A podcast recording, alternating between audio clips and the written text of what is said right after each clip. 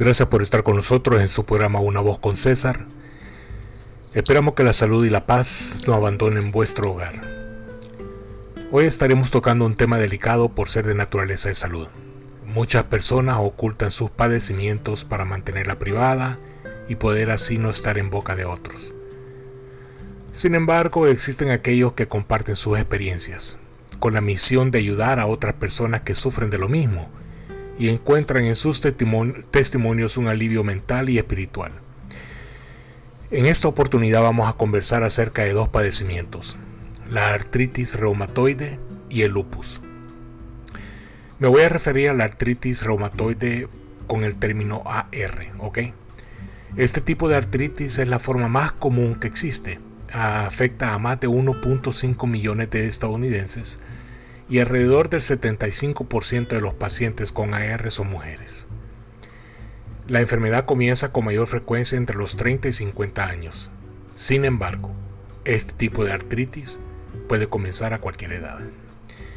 Es una enfermedad crónica que causa dolor en las articulaciones, rigidez, hinchazón y disminución del movimiento articular.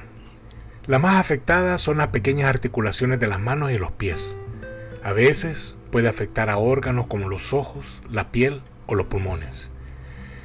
Es una enfermedad autoinmune, es decir, se supone que su sistema inmunitario ataca los elementos extraños del cuerpo, como bacterias y los virus, mediante la creación de una inflamación. En una enfermedad autoinmune, el sistema inmunitario envía por error la inflamación a sus propios tejidos saludables. El sistema inmunitario crea una gran cantidad de inflamación que se envía a sus articulaciones y causa el dolor e hinchazón en ellas. No hay cura para la AR. La meta del tratamiento es mejorar el dolor y la hinchazón de las articulaciones y mejorar su capacidad para realizar actividades cotidianas. Otros signos y síntomas que producen la AR son la pérdida de energía, la fiebre baja, pérdida del apetito, eh, pultos firmes llamados nódulos reumatoides que crecen debajo de la piel y en lugares como el codo y las manos.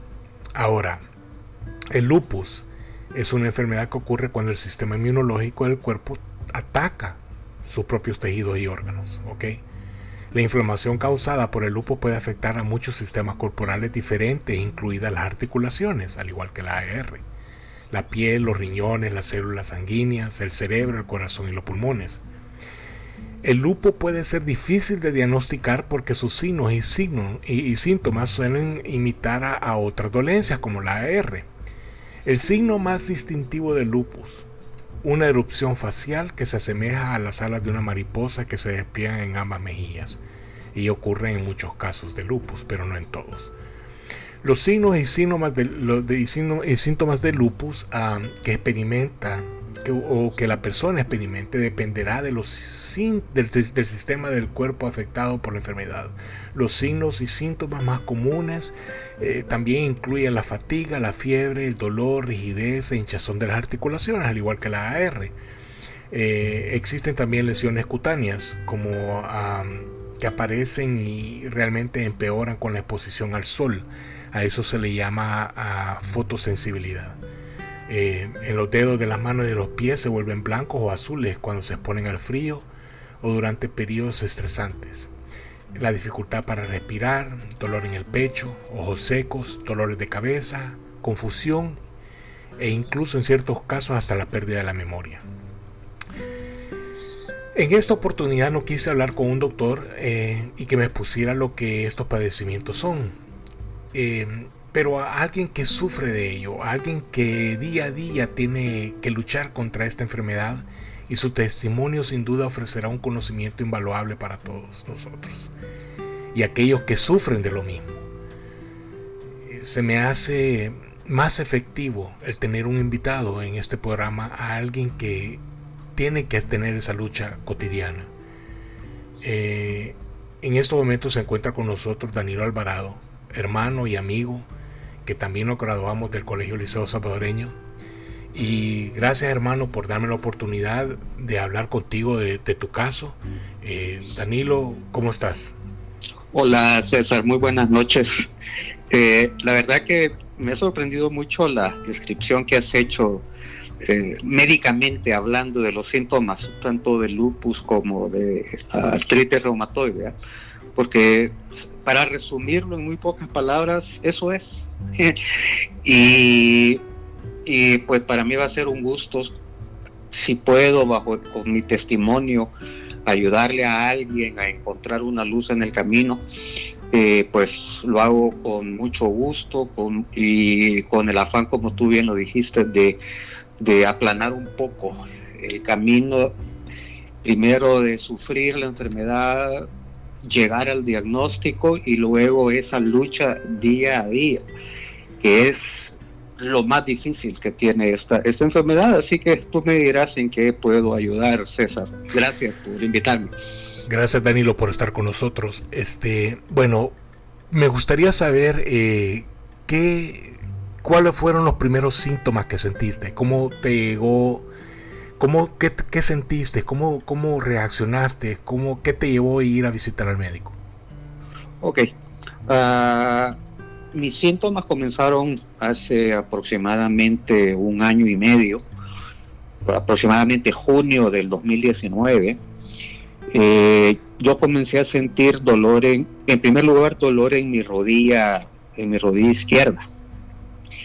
Ese dolor se fue eh, haciendo más intenso día a día y pues como, como, como buen ser humano comencé a probar esas, las pomadas de, Icy Hot, del Bengue, ponerme, ponerme vendas, eh, incluso los remedios de abuelita, agua con orégano, etcétera, ¿verdad?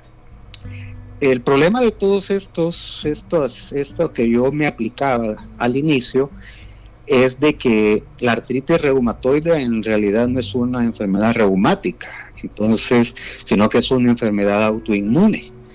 Entonces, como no estás atacando el origen de la inflamación y del dolor, eh, estos remedios, digamos, caseros, o los que uno puede encontrar hasta en el supermercado o incluso tiendas de, 99 centavos, uno los encuentra, eh, no me servían para nada. Posteriormente a eso, el primer digamos, el primer dolor fuerte que yo sentí fue en los hombros. Eh, cuando yo comencé a sentir eso, saqué la conclusión que lo que estaba haciendo era una mala posición cuando dormía. Cambié de almohadas, el dolor no cesaba y cada día era más intenso. Ya era hombros, era brazos, la rodilla izquierda, luego la rodilla derecha, luego se me comenzaron a inflamar las manos y, bueno, este, por desconocimiento, porque la verdad que esta enfermedad del lupus es bien poco conocida, no tiene mucha divulgación a menos que uno tenga interés en, conocerla un poco. Y finalmente, y por, y por aquí tiene que ver también mucho ese, digamos, ese, esa mala costumbre que tiene el hispano de creer que de creerse Superman y, que yo no necesito ir al médico, eso ya se me va a curar con hielo, me voy a poner una, una toalla caliente, etcétera. Pues, hasta que por fin, luego de mucho insistir de parte de mi esposa, pues eh, fui, fui al médico. Eh, bueno, usted, como tú bien sabes, César, el sistema, el, sistema burocrático o la burocracia del sistema médico aquí en Estados Unidos no deja de ser engorroso. Y tal vez por eso es que muchas personas también evitan ir al médico por la pérdida de tiempo, dejar, el, dejar de trabajar, porque hay que ir, etcétera, etcétera, etcétera. Pues, Pero finalmente yo fui. Este médico, obviamente, fue, era mi médico, mi médico primario, era un family doctor, al que yo fui, y al solo verme él y describir, y que yo le describí todos mis síntomas, él me dijo por primera vez, incluso sin hacer ninguna, ninguna prueba de laboratorio clínico ni nada, sino que solo yo aquí podría decir que lo hizo en base a su experiencia, nada más. Me dijo, mira, tú lo que tienes es una artritis y, es, un, y, es una artritis bien fuerte.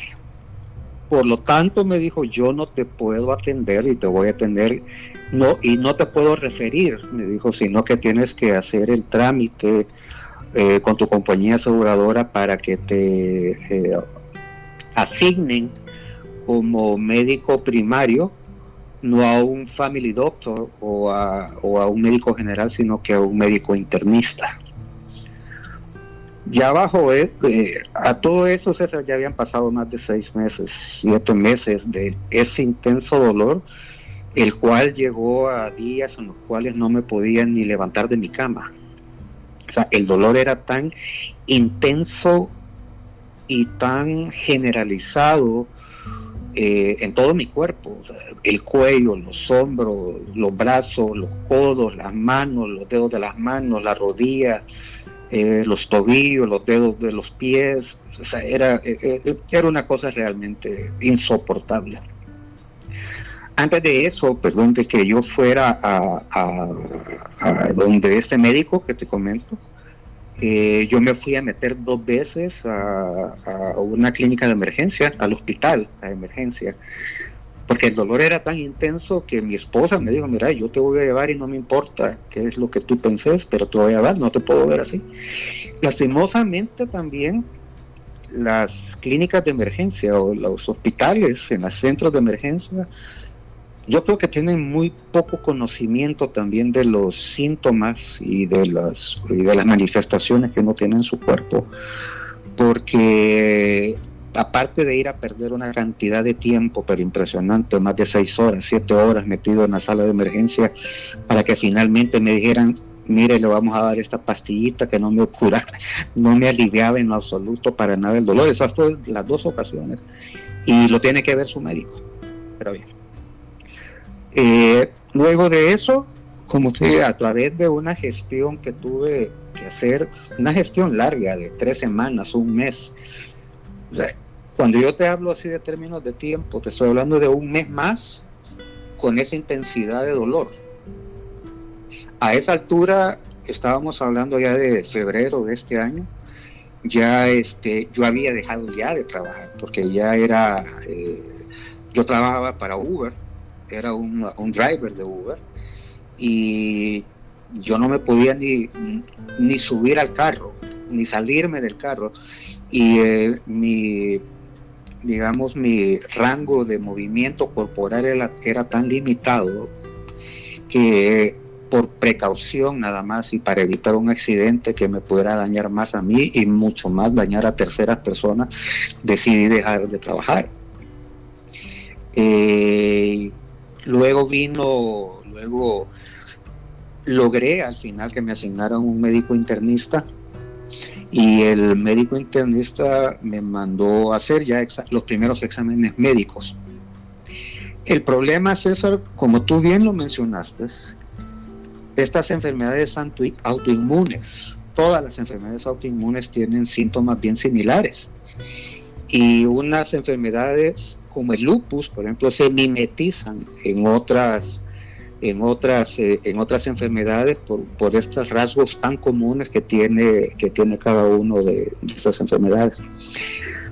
Entonces, en esa ocasión y luego de los primeros exámenes de laboratorio que me hicieron, el médico internista determinó que lo que yo tenía era un problema en mi tiroides que dicho sea de paso, de hecho un desorden de tu tiroides lo puede provocar una enfermedad autoinmune, no necesariamente una, una deficiencia de la tiroides como tal, como órgano, sino que es parte del proceso de estas enfermedades autoinmunes. Y, y me diagnosticó algo que se, que se llamaba polimialgia eh, esta polimialgia, lo que su nombre significa es dolor, inflamación y dolor muscular generalizado en todo tu cuerpo, cosa que yo lo tenía, pues yo lo sentía. Cuando eso, cuando eso pasó, me dio las primeras prescripciones, pero no pasaban de los, no pasaron, mejor dicho, de los ah, antiinflamatorios convencionales como el ibuprofeno o el, el, naproxeno, que es este el Alib, ¿verdad? Y, y aunque era una dosis controlada, porque todos estos antiinflamatorios causan daño en tus riñones y en el hígado, puede causar daño. Eh, yo comencé con ese ya con ese tratamiento. Sin embargo, no me aliviaba absolutamente nada. y yo le hablaba al médico y le decía, mire doctor, no me alivia nada y cada día yo me siento peor. Ya todo esto, ya había llegado la cuarentena del COVID, que fue en marzo, eh, y yo ya no pude ir a la clínica físicamente donde el internista, sino que todo era telemedicina, tal y como se ha manejado durante todo el resto del año por cuestiones de la, de la enfermedad esta del COVID.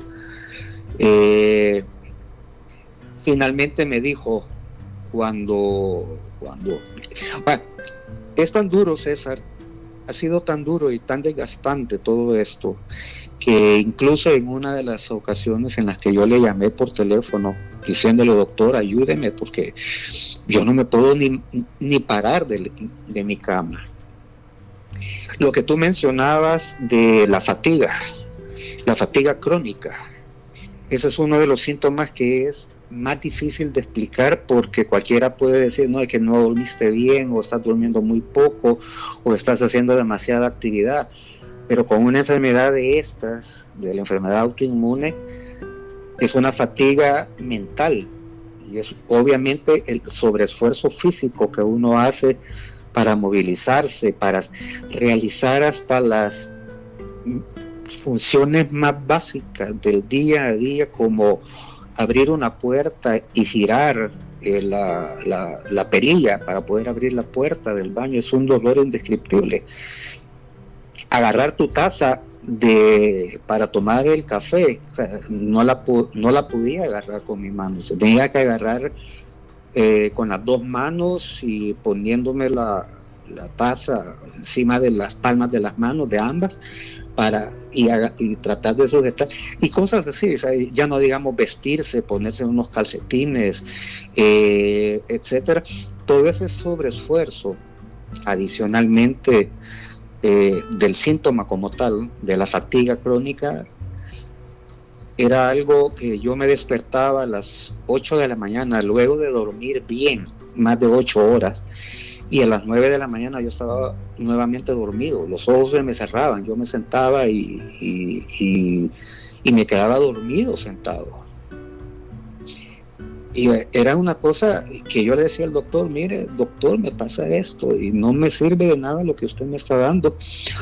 Y este llegó a tal punto el desgaste, César, que en una ocasión, como ese fue el tema que estaba comenzando a tratar, el médico me retó en el sentido, un médico internista, que ya es un, un médico con una especialidad, podemos decir, importante, y me dijo, mire Danilo, yo lo que creo que usted tiene es eh, que es su mente la que crea el dolor. Wow, no se creo. Así, un médico me lo dijo, es su mente. Y le, ahí eso obviamente me sacó de mis casillas y le dije, mire doctor, me impresiona y me sorprende lo que usted me está diciendo, en realidad. O sea, ya me hizo exámenes, ya vio cómo estoy. Eh, o sea que este, este, hombre te estaba diciendo que era un problema psicosomático. Sí, eh, así, oh, prácticamente. Increíble, vos. Increíble. Ahora, empezar por un, por un lado todo mi relato y empezar por otro, en tu otra mano a correr el tiempo, desde que yo sentí la primera vez el primer síntoma, ya habían pasado seis meses. Y yo sin un diagnóstico y cada día sintiéndome peor y peor. En esa, cuando el doctor me hizo esa observación, yo hablé con mi aseguradora eh, y le dije que quería poner una, una queja formal porque iba a poner una, una, una queja legal por ah, no por mala praxis, sino que por, uh, ¿cómo te, lo mencionaba? ¿Cómo te lo menciona? Como un diagnóstico erróneo. No, no, no, no, porque en, realidad sí yo tenía un problema de la tiroides y en realidad sí yo tenía un problema en, mis músculos. Eh, era como falta de interés médico de atenderme. Ok. Sí, sí, ok. Interesante. Okay. Por, el mismo proceso de la, de la aseguradora, e, ellos me tomaron toda la, toda la, la como mi declaración de por qué yo quería cambiar y, quería poner esa queja. Te voy a decir que lo mismo le pasó a Francisco Melara, eh, pero esa es otra conversación porque Francisco también fue al doctor con dolores este, y a Francisco pues eh, el, doctor le estaba diciendo casi lo mismo que, le estaba, que te estaba diciendo a ti. No había interés, este, tomate una pastilla y lo mandaba de regreso a la casa. Y al final, pues el efecto fue de operación, pero vamos a hablar de eso al respecto en otra ocasión. Sí. Correcto, ok. Entonces la aseguradora me dijo, mire, yo también tengo que tomar la declaración a su médico. Obviamente, pues, si tenía que tomarlo, no me iban a creer solo a mí. Y de hecho, yo creo que la persona, el enfermo, de cualquier enfermedad es la última persona a la que el sistema médico le cree. y esa es la conclusión que yo saqué en esa ocasión. Entonces, a raíz de eso, como que este doctor reaccionó y él me llamó nuevamente después de todo eso y me dijo, mire Danilo, voy a mandar a hacerle otros exámenes de laboratorio. Y me dijo, voy a, a dar el paso que no quería dar si usted siente demasiado dolor y no le ha quitado absolutamente ninguna su intensidad ni la inflamación esto, voy a tener que ocupar esteroides. Ok, okay. sí, esteroides es una de las ah, formas más efectivas de, Ok, seguí. Ajá, eh, y el esteroide es un antiinflamatorio potentísimo, en pocas palabras. Es decir, te quitan el antiinflamatorio, te quita la inflamación, por ende y consecuencia te quita el dolor. Y comencé con, y me dijo, o sea, yo no me gusta trabajar con esteroides por el posible daño renal y posible daño hepático que usted puede sufrir. Si usted está dispuesto, le damos. Ok, obviamente estaba dispuesto, yo me quería sentir bien. Y comencé con mi terapia de esteroides. Eh, comencé con una dosis bien baja, porque la terapia del esteroide, eh, al igual que todos los medicamentos que lo incluso los actuales que yo estoy tomando, el médico tiene que ir graduando la dosis que te está dando hasta llegar a un punto donde el costo que el beneficio sea mayor que el costo en los efectos secundarios que puede tener. Entonces comienzan con una dosis baja, si no hay una mejoría suben la dosis, si no hay una mejoría siguen subiendo la dosis, hasta que el cuerpo responde a la terapia, ¿correcto? Eh, entonces comencé con una dosis baja, la dosis baja no me hizo nada, volví a las dos semanas a hablar con el médico, le dije, doctor, no me está haciendo nada, me subió la dosis, pasaron otras dos semanas, yo no sentía ningún alivio y llegó y me dijo, Danilo, le voy a volver a subir la dosis, pero yo hasta ahí voy a llegarme. Claro, y ahí yo entiendo por la responsabilidad médica que él tiene. Claro, claro, claro. ¿Verdad? Y tú sabes que lastimosamente en este país la gente se ha aprovechado muchísimo, muchísimo, muchísimo de la buena fe, no solo de los médicos, sino que de un montón de profesionales, eh, y eh, los médicos tratan de rehuir a las demandas. Correcto, correcto. Y eso, y eso yo lo entiendo, y lo entiendo perfectamente. Y le dije, mire doctor, si yo necesito firmarle algo, eximiéndolo de su responsabilidad, yo se la voy a firmar, porque lo que yo quiero es sentirme, sentirme bien. Y luego de eso, ya estábamos, ya, te estoy hablando que ya estábamos en mayo.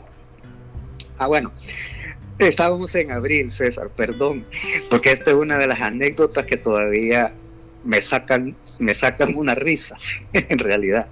Me dice, mire, le voy a volver a subir el esteroide y lo voy a remitir donde el reumatólogo. Ok, perfecto, refiérame donde el reumatólogo, no hay problema. Y me dice, eh, por la forma como trabaja el sistema médico a través de grupos, grupos médicos, no todos los grupos médicos trabajan en todas las zonas geográficas y no todos los grupos médicos trabajan con todos los grupos médicos. Tú, tú creo que conoces esa situación. ¿verdad? Entonces me dice, lo voy a referir donde este reumatólogo de este grupo, eh, ellos se van a comunicar con usted para que haga su cita y bueno, perfecto, hasta ahí todo bien. Como a los tres días me hablan de la clínica del reumatólogo, te estoy hablando que era mediados de abril, César, mediados de abril. Me dicen, mire, le hablamos del doctor fulano de tal, lo han referido, ¿verdad? Ok, sí, ok. ¿Quiere la cita? Sí. ¿Para cuándo la quiere? Para cuando lo menos posible el tiempo. Ok, déjeme ver, déjeme ver. La próxima cita disponible es el 10 de noviembre. Estábamos en, estábamos en abril. Habían pasado siete meses de yo estarme muriendo y el médico pretendía que yo me esperara siete meses más. oh my God. así, eso fue lo que yo le dije. Mire, no, realmente, mire, déjela, pues para el 10 de noviembre, pero yo no me puedo esperar, definitivamente. Le dije, yo no me estoy muriendo de esto, pero si existe una forma de muerte en vida y día a día es esta. Tuve, tuve que volver a tocar a la aseguradora y decirle y explicarle que era nuevamente qué es lo que estaba pasando, ya no con el afán de crear una queja o una, una queja contra mi médico, sino que la, que la aseguradora se encargara de solucionarme el problema, porque dentro de todos los eslogans de las, de las compañías aseguradoras es usted va a tener su médico especialista en no menos de 15 días. Eso lo dicen todas. Sí, sí, sí. Sí, entonces le dije, mire, quiero que me cumpla su promesa y quiero que en menos de 15 días usted me haya... Con... Bueno, yo no sé qué hicieron al final, César, y la compañía aseguradora aceptó que de mi, que, que me, que me, de mi grupo médico me refirieran donde un reumatólogo de otro grupo médico donde, con, con el que no trabajan. Pero era el médico reumatólogo más digamos, más disponible. A todo eso ya estábamos a mitad de mayo y la cita a mí me la dio el doctor, el reumatólogo, lo antes posible fue el 11 de agosto. Ok. Ok, bueno. Pero entre el 10 de noviembre y el 11 de agosto había un mundo de diferencia. Y le dije a mi esposa, mira, ya no voy a hacer absolutamente nada más. Y simplemente voy a, aguantar esto. Y voy a soportar esto. Me voy a seguir tomando el, el, el, el, Prednison, que es el, Ah, se me fue la palabra ahorita. El, el esteroide. Eh, con la con la fe y la esperanza de, en base a mi oración que esto me haga efecto. Dicho sea de paso, hasta el momento el esteroide no me ha hecho efecto. no, no te creo. Hasta el momento no me hace efecto. Ok, ok. entonces felizmente y gracias a Dios llegué a agosto con esto. Eh, como te menciono, día con día era la situación era peor, era peor, era peor. Creo que me ayudó muchísimo, pero muchísimo el hecho de que también toda mi familia, mi esposa y mis tres hijos que trabajan y estudian, eh, también los pararon de sus trabajos y los pararon de la, de la universidad donde estudio y me ayudó mucho en el sentido que ellos me cuidaron todo ese tiempo. Eh, ese apoyo emocional y ese apoyo anímico, porque entras, entras cuando estás en esta situación, César, entras en unos periodos de depresión, de, depresión, de una depresión bien profunda, en el sentido no solamente de lo que ya te está pasando, sino que de lo que no sabe, el, el desconocimiento o la incertidumbre de no saber qué es lo que va a pasar, te, da depresión más depresión. Y ah, los, los, los, ataques de ansiedad eh, emocional y mentalmente te perjudican muchísimo. Y el hecho es que te digo que toda mi familia estaba aquí conmigo, estuvieron muy pendientes y todo, finalmente pues eso me ayudó mucho a soportar en los restantes dos meses hasta llegar donde el, reumatólogo que te comento, Eh, yo no sé si por protocolo médico o por alguna otra razón, o fue la respuesta a mis oraciones. La primera cita que yo tuve con mi reumatólogo fue en persona. Ok. Y no fue telemedicina. Y César, yo no sé, yo creo que esa sí fue respuesta a, mi oración. Eh, yo no soy un hombre religioso, y lo, y lo acepto. no soy practicante de religión, pero sí creo en el poder de la oración. Ok. ¿Verdad? Este, y caí en las manos de un doctor asiático, reumatólogo, que en realidad él tomó el caso y de, y de agosto a esta fecha, que ha sido otro calvario, pero el apoyo de él ha sido constante y fue determinante para el desenlace de todo en lo que al momento actual en el que estoy. En esa primera cita, él me mandó a hacer, me hizo no solamente el cuestionario de preguntas, de síntomas, de esto, sino que me puso a hacer movimientos eh, y él me miraba y me decía, mira, hace esto, y yo le decía, doctor, no puedo. Eh, o sea, move esto, doctor, perdón, eh, doctor, me lo está poniendo bien difícil. No, pero tenés que hacerlo, trata de hacerlo. Eh, y, no te digo que eran movimientos contorsionistas, eran movimientos de subir la palma de la mano para arriba, subir y después para abajo, abrir los dedos, cosas que yo no podía hacer. Entonces, la primera medida que él tomó, ah bueno, él me dijo en esa ocasión, mira, este, definitivamente hay una artritis reumatoidea. Yo hasta ese momento yo no sabía que era la artritis reumatoidea. Este, y muy probablemente ya la artritis reumatoide ya te dañó. Y se te mira en la inflamación y en la deformación que ya tenés en tus manos, en tus muñecas, en tus rodillas. Eh, me preocupa, me dijo, que estés tomando esa alta dosis de esteroide y que hasta el momento no te haya respondido el medicamento. Me preocupa muchísimo. Es decir, me dijo, o sea, eso lo que significa es de que el origen de tu dolor es otro. Ah, no es, No es en sí la artritis reumatoide. El doctor ya en ese momento él sospechó ya de mi lupus. Ok. ¿Verdad? Y lo tuvo claro desde el inicio. Me dijo, el, el origen de tu dolor es otro y lo vamos a encontrar. y te voy a mandar a hacer bueno, en primer lugar me mandó a hacer como mil radiografías de todo mi cuerpo, cuello, eh, hombros, brazos, manos, eh, las rodillas, las piernas, los tobillos, los pies. Eh, eh, o sea, para que me tomaran todas las radiografías en la clínica me, se tomaron casi tres horas, porque era una cantidad de radiografías que me hicieron, fueron más de 80 radiografías. Wow, ok. Y este, él me mandó a hacer otros exámenes médicos adicionalmente a, lo, a los que ya me habían hecho.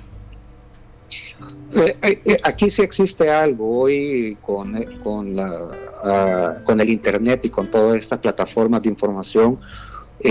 mi médico principal, el internista, genera mi cuadro clínico que está disponible para mí para y todos los médicos a los que me está refiriendo. Entonces él tenía todo un historial clínico el reumatólogo ya lo tenía desde el primer día.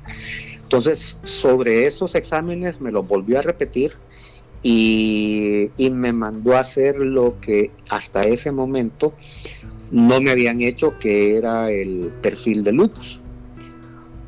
Para diagnosticarte finalmente que si tú tenés o no tenés lupus, son tres exámenes bien, bien, bien específicos y que sirven única y exclusivamente para eso. Eh, en, inglés eh, las siglas son las ANAS.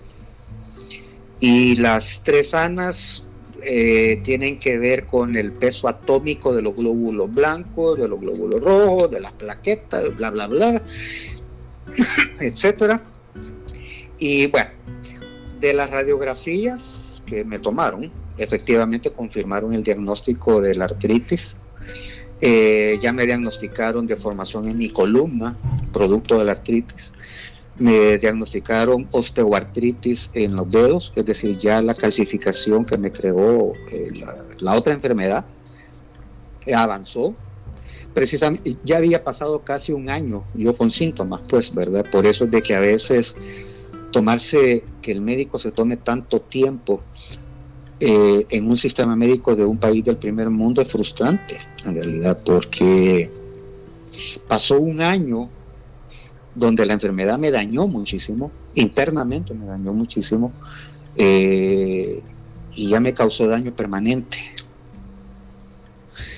Eh, bueno, aparte de lo que arrojó la, las radiografías estas que te comento, mis resultados salieron positivos de esta, de esta de estos exámenes clínicos que te, menciono, las ANAS.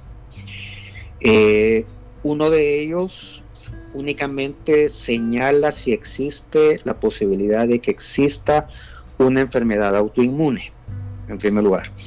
El segundo, ya es más específico, es para la sospecha cuando existe lupus. El resultado positivo señala que posiblemente exista lupus.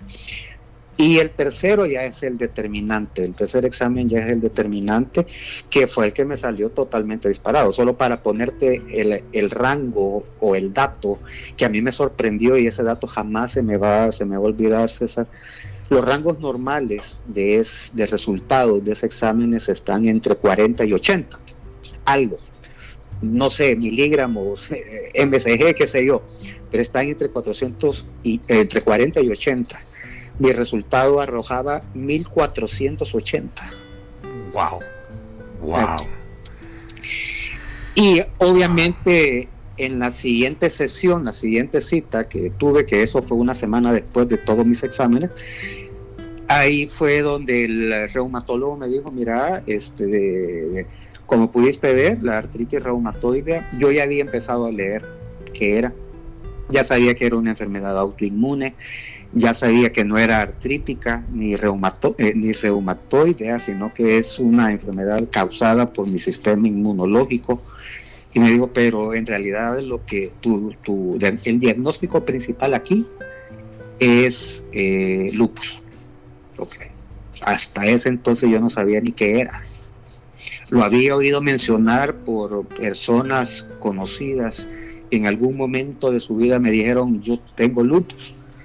Pero obviamente a nadie se le ocurre ponerse a pensar, o sea, yo creo que mucha gente ha leído del COVID, mucha gente le causa interés leer del sarampión, del SIDA, qué sé yo, pero nadie, absolutamente nadie se pone a leer del lupus, porque es una enfermedad tan extraña Podríamos decir que, hasta es una enfermedad fantasma, porque la verdad es que casi nadie habla de esa enfermedad. Nadie habla de eso, César, absolutamente nadie, y por muchas razones, yo te voy a explicar mis razones, eh, sino que también es lo que se le llama una enfermedad invisible, porque tú de afuera, a, menos de que hayas desarrollado esa, esa marca tan distintiva de la, en, las, en los cachetes, que es lo que tú lo, que tú lo mencionaste, por cierto, de la forma de la mariposa. Y por eso el símbolo de la mariposa, el lupus tiene dos, dos símbolos, digamos, como dos dibujitos, que, digamos, el Lupus Organization, la fundación de lupus y todo eso ocupa, que es la mariposa rosada o morada, especialmente casi siempre color morado, o la del lobo la, de la, la, de la cara de un lobo. Y eso es bien sencillo, fíjate, eh, porque de hecho lupus, en su, la palabra lupus, no me recuerdo si es en, griego o en otro, pero es una lengua así, antiquísima, significa lobo, de hecho. Ok, sí, sí. ¿Verdad? Entonces, este, y te digo, ese día, ese día mi vida cambió, en realidad. Ahora, ¿cómo, ¿cómo ¿Cómo te sentís ahora a como cuando empezó la enfermedad? Ok, luego de eso, César, eh, lo voy a tratar de resumir lo más breve posible, lo más posible, porque al final los resultados fueron todos negativos, pero solo para ponerte al, eh, al tanto. El reumatólogo finalmente me diagnosticó donde un oncólogo, eh, porque los conteos de mi sangre estaban totalmente y todavía continúan totalmente disparados y, presumía que aparte del lupus había podido desarrollar alguna leucemia, o, alguna fibro, alguna alguna eh, eh, o un linfoma. Y eso porque el lupus tiene como, ¿cómo te lo diría? Tiene como, el lupus desarrolla otras enfermedades. Okay yo tengo una, yo tengo una serie de enfermedades eh, que están relacionadas al lupus. Y la persona que desarrolla lupus generalmente desarrolla también estas enfermedades. Y yo tengo una que se llama vasculitis, que es lo mismo. El lupus es que te ataca a los órganos, tus órganos sanos, los ataca el sistema inmune. en la vasculitis el sistema inmune también te ataca a tus vasos sanguíneos las arterias, las venas, los vasos sanguíneos y todo lo que tiene que ver con el sistema circulatorio, entonces eso te degrada tu, digamos, tu, tus niveles de sangre, te los degrada. Entonces, ¿Qué, tipo de alimentación tenés, ah, Danilo? Fíjate que trato de, hay una serie de, de alimentos que los médicos recomiendan no comer, no porque sean dañinos, no porque te causen más enfermedad, sino que pueden ser detonantes a más procesos inflamatorios. Ok. por ejemplo, eh, cuando me diagnosticaron el lupus, yo dejé de comer de comer azúcares de ninguna forma, ni azúcar natural ni azúcar artificial como la esplenda y todas las sacarinas que se llaman, ¿verdad? Mm. Eh, el pan de trigo y todo lo que tiene el, el pan con gluten, lo evito. Eh, o sea, todo lo que tenga que ver con el wheat, eh, lo evito. hay unos vegetales, en español no hay un nombre que lo identifique, pero en inglés se llaman nightshades. Okay. dentro, del, dentro de estas legumbres está el tomate, está la papa, está la alcachofa, está eh, esta que es larga, eh, el eggplant, este, eh, y una serie de que no yo no los he evitado del todo porque, porque también son alimentos que te generan bienestar a tu cuerpo por todas las proteínas o vitaminas o minerales que te, te le dan a tu cuerpo y son básicos pero lo hago en una forma bien pequeña. Por ejemplo, dejo, dejé de comer espaguetis o pastas, porque la pasta generalmente que está hecha de trigo también se acompañan de salsas de tomates y todas estas, o sea, todas las comidas rápidas, hamburguesas y toda esa cosa de la carne, me obviamente, pues. Las carnes rojas, te dicen que lo traté O sea, prácticamente vos sos vegan, se puede decir, podrías decir. Sí, en, realidad sí. Entonces, aunque yo no los evité al 100% por la misma razón, porque ahí hay una opinión bien encontrada. La mitad de la, digamos, de los médicos dicen que sí sirve, la otra mitad dicen que no sirve. Eh, pero simplemente si ya había, ya había tratado mil y un remedios, ¿por qué no tratar esto? O sea, yo he sido un tomador social de todos los días, dejé de tomar alcohol, el alcohol puede ser un detonante para, para procesos inflamatorios. Cigarro. El, fumar, ya estoy en un proceso de dejarlo, de, haber fumado 30 años, lo tengo que dejar. Eh, y así el mismo médico te va señalando qué es lo que qué es lo que tienes que estar evitando y qué puedes estar comiendo más. Por ejemplo, como más verduras, como eh, verduras verdes específicamente, con brócoli, eh, pepino, eh, todas estas, los, los, las hojas, el, el kale, el, kale, las lechugas, las lechugas verdes de color verde oscuro, eh, eso estoy comiendo más. Todo lo que tiene eh, este aceite de omega 3, como el pescado, por ejemplo, he incrementado muchísimo mi, mi, mi, consumo de pescado. especialmente el salmón, aunque es caro, pero, pero, sé, pero es más barato que una medicina para el lupus. Ok. ¿Verdad? Y, y, así este, vas aprendiendo en el camino qué comer, qué comer sí, qué comer no, cuánto más, cuánto menos. Eso tu cuerpo te lo va indicando.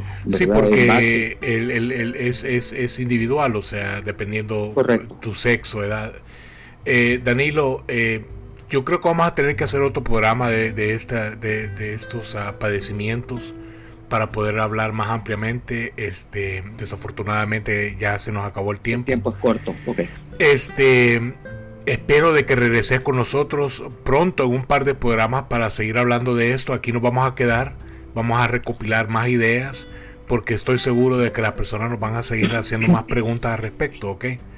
Sí, tal vez solo para terminar, César, no, dime, eh, dime. yo le diría a las, a las personas que están sin, teniendo síntomas similares, en primer lugar, que no se automediquen ni crean que todo lo que venden en las farmacias sin receta médica le va a funcionar. Mm. Vaya, vaya donde su médico.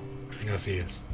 Vaya donde su médico, de primas a primeras, no pierda el tiempo, no deje que esta enfermedad lo, lo dañe más de la cuenta. Sí, nosotros Vaya. los hombres somos los peores para asistir al sí, médico, o sea, correcto. no nos gusta ir, pues. Correcto. Y este y también una algo que a mí me sirvió también eh, que yo me aparecía un dolor nuevo lo escribía y cuando yo fui donde mi reumatólogo yo tenía una lista completa de todo de todo lo que había sentido los últimos ocho meses y eso le dio una guía a mi médico inmediata no. anote sus, sus anote síntomas. los síntomas anote los síntomas que no se le olviden y hágale hágale presión muchísimo a su médico no tenga miedo de enfrentarse a su médico uh -huh. cuando yo perdí ese miedo al final pude avanzar pero cuando estaba, uy, no, es que, y yo entiendo, y yo entiendo a las personas que tengan miedo del sistema de salud de acá, porque creen que están vulnerables incluso su situación migratoria. Correcto, es cierto, es la verdad. Correcto. Sí, pero no, no tenga miedo, enfrente, enfrente a, a su médico con su enfermedad y con sus síntomas y exhale a que actúe rápido. Perfecto. Porque, se, sí, porque sí se puede, sí se puede hacer. Danilo, agradezco el que hayas hecho un espacio, no, no. tiempo, realmente créeme lo que te lo agradezco y te ha sido bien instructivo y espero que estés dispuesto para hacer un segundo programa para que la gente eh, tenga una mejor idea de lo que está pasando porque en el otro programa lo que quiero es preguntarte eh, un día con Danilo Alvarado, es decir, oh. desde el momento que te levantás, etcétera, etcétera, ¿me explico? Para que la gente se dé una idea de ello. Gracias Danilo, nos estamos viendo pronto hermano y, y voy okay, a seguir César. rezando por vos. ¿okay? No, muchis, muchísimas gracias y pues ojalá que esto haya servido a alguien. No, sí, sí, sin duda alguna. Un abrazo hermano, cuídate y vamos a estar en, en conversación, ¿ok?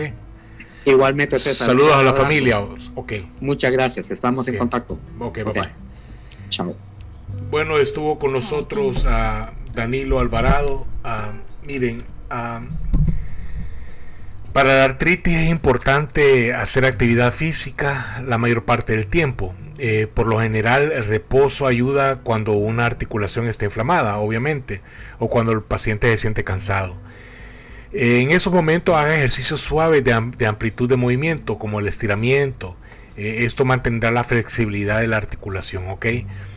Cuando se sienta mejor, pues se recomienda realizar ejercicios aeróbicos de bajo impacto, como por ejemplo caminar y otros ejercicios para aumentar la fuerza muscular. Eso mejorará su estado de salud general y, va a reducir este, la presión en las articulaciones. Ahora, un terapeuta físico u ocupacional lo puede ayudar a encontrar el tipo de actividades más adecuado para usted y el ritmo o nivel con el que debería realizarlas. ¿ok? Ahora, los planes de tratamiento de lupus se adaptan a sus necesidades individuales, como lo mencionábamos con, con, con, Danilo, y pueden cambiar con el tiempo. La variedad y la efectividad de los tratamientos para el lupus han aumentado, lo que brinda a los médicos más opciones sobre cómo manejar la enfermedad en el momento del diagnóstico y en días a seguir. Se pueden usar medicamentos recetados como medicamentos ah, inmunosupresores o antiinflamatorios, entre otras opciones. Y es importante que trabaje con estrecha colaboración con el médico y que asuma un papel activo en el manejo de la enfermedad, eh, reevaluando su plan de tratamiento con regularidad para asegurarse de que sea lo más efectivo posible. Este mismo consejo este, lo dio al final Danilo, eh, de que no le tenga miedo a su doctor y que siga el tratamiento al pie de la letra. Una vez que se haya diagnosticado el lupus, su médico desarrollará un plan de tratamiento para que usted, en función a su edad, sexo, salud, síntomas, estilo de vida, eh, etcétera, y poder así desarrollar un plan de tratamiento que en el cual los objetivos son varios, por ejemplo, reducir la inflamación, eh, suprimir las anomalías del sistema inmunológico, prevenir brotes, eh, y controlar los síntomas y minimizar las complicaciones. Acuérdense de nuestro lema, pienso, luego existo. Les agradezco realmente su atención y nos vemos la próxima semana. Bendiciones a todos y nos vemos pronto.